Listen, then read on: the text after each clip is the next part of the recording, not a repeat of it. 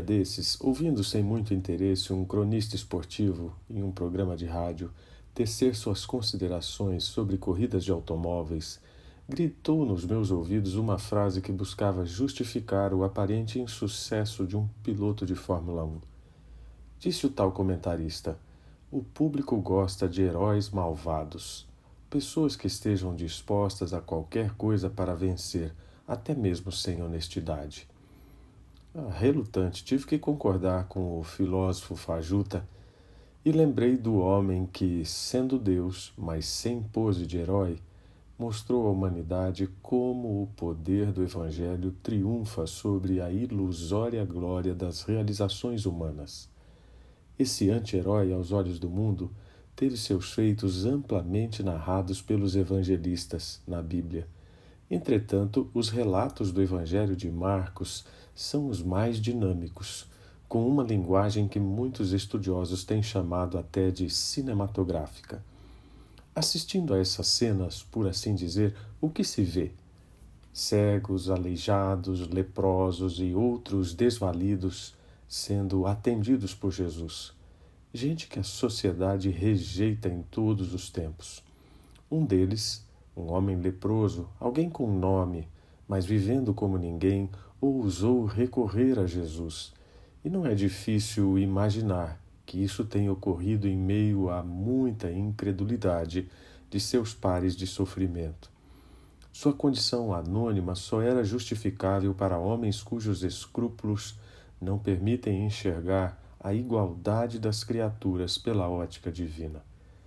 Dois mil anos depois, não há muita coisa diferente a insistência em celebrizar alguns poucos, apelando à idiotice das grandes massas, produz ainda as mais execráveis situações. Diante das repercussões de um programa de televisão de baixo nível, um apresentador, em mais baixo nível ainda, disse que precisou se fazer um mané qualquer para criticar uma atração, ou seja, chamou a todos os outros de manés. O mané leproso, como muitos que havia em Israel no tempo de Eliseu e no de Jesus, é uma figura emblemática de tantos outros leprosos, como eu e você, que carecem da graça de Deus, diferindo apenas no tipo de lepra que nos aflige.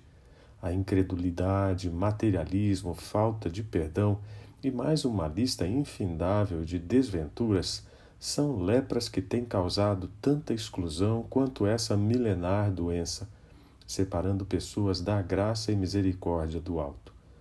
Aproximar-se de Jesus não era somente um esforço físico, mas um risco social e uma atitude de profunda significação espiritual.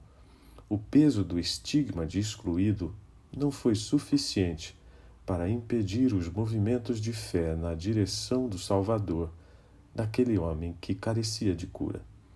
Nesses movimentos, uma outra oração modelo foi feita de coração, implorando por misericórdia.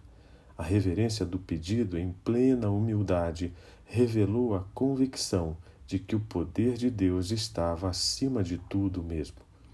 Os pregadores midiáticos do nosso tempo talvez não tenham grande apreço por essa história do leproso, que não exige, não ordena, não reivindica, não declara, mas simplesmente busca a soberana vontade de Deus para obter a cura.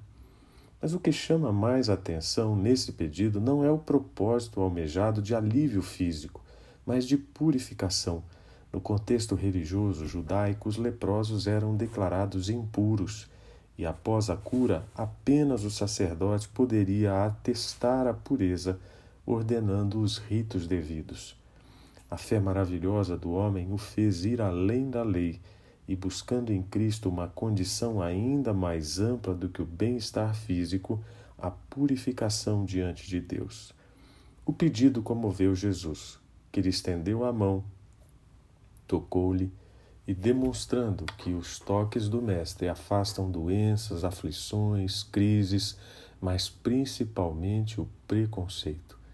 Realizado o milagre, Jesus adverte severamente o restaurado sobre não divulgar o ocorrido com a mais simples das intenções evitar o ajuntamento de barganhadores de favores divinos, e no mais estrito cumprimento da lei, envia aquele homem ao sacerdote para que lhe seja por testemunho.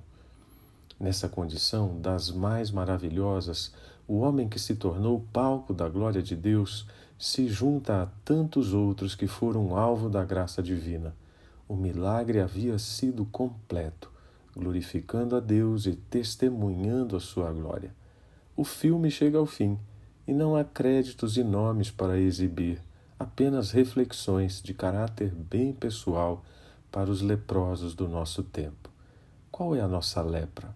O qual o problema, o estigma, o pecado, a crise que nos faz excluídos dentre os homens e até mesmo afastados de Deus? Essa lepra figurada nos imobiliza na incredulidade ou nos move em direção a Jesus? Nosso coração apela a Cristo com integridade, sinceridade e humildade? Temos experimentado a cura completa nele? Somos todos leprosos, penso eu mas em Cristo podemos ser curados plenamente. Obtenha a cura. Deus cumpre o que promete. Se esta mensagem falou ao seu coração, entregue sua vida a Jesus Cristo e tenha um relacionamento pessoal com Ele. Quer saber como fazer isso? Quer conhecer mais da Bíblia? Terei prazer em ajudar. Envie uma mensagem para o meu e-mail. Anote aí soudecristo@tutanota.com. Deus abençoe você.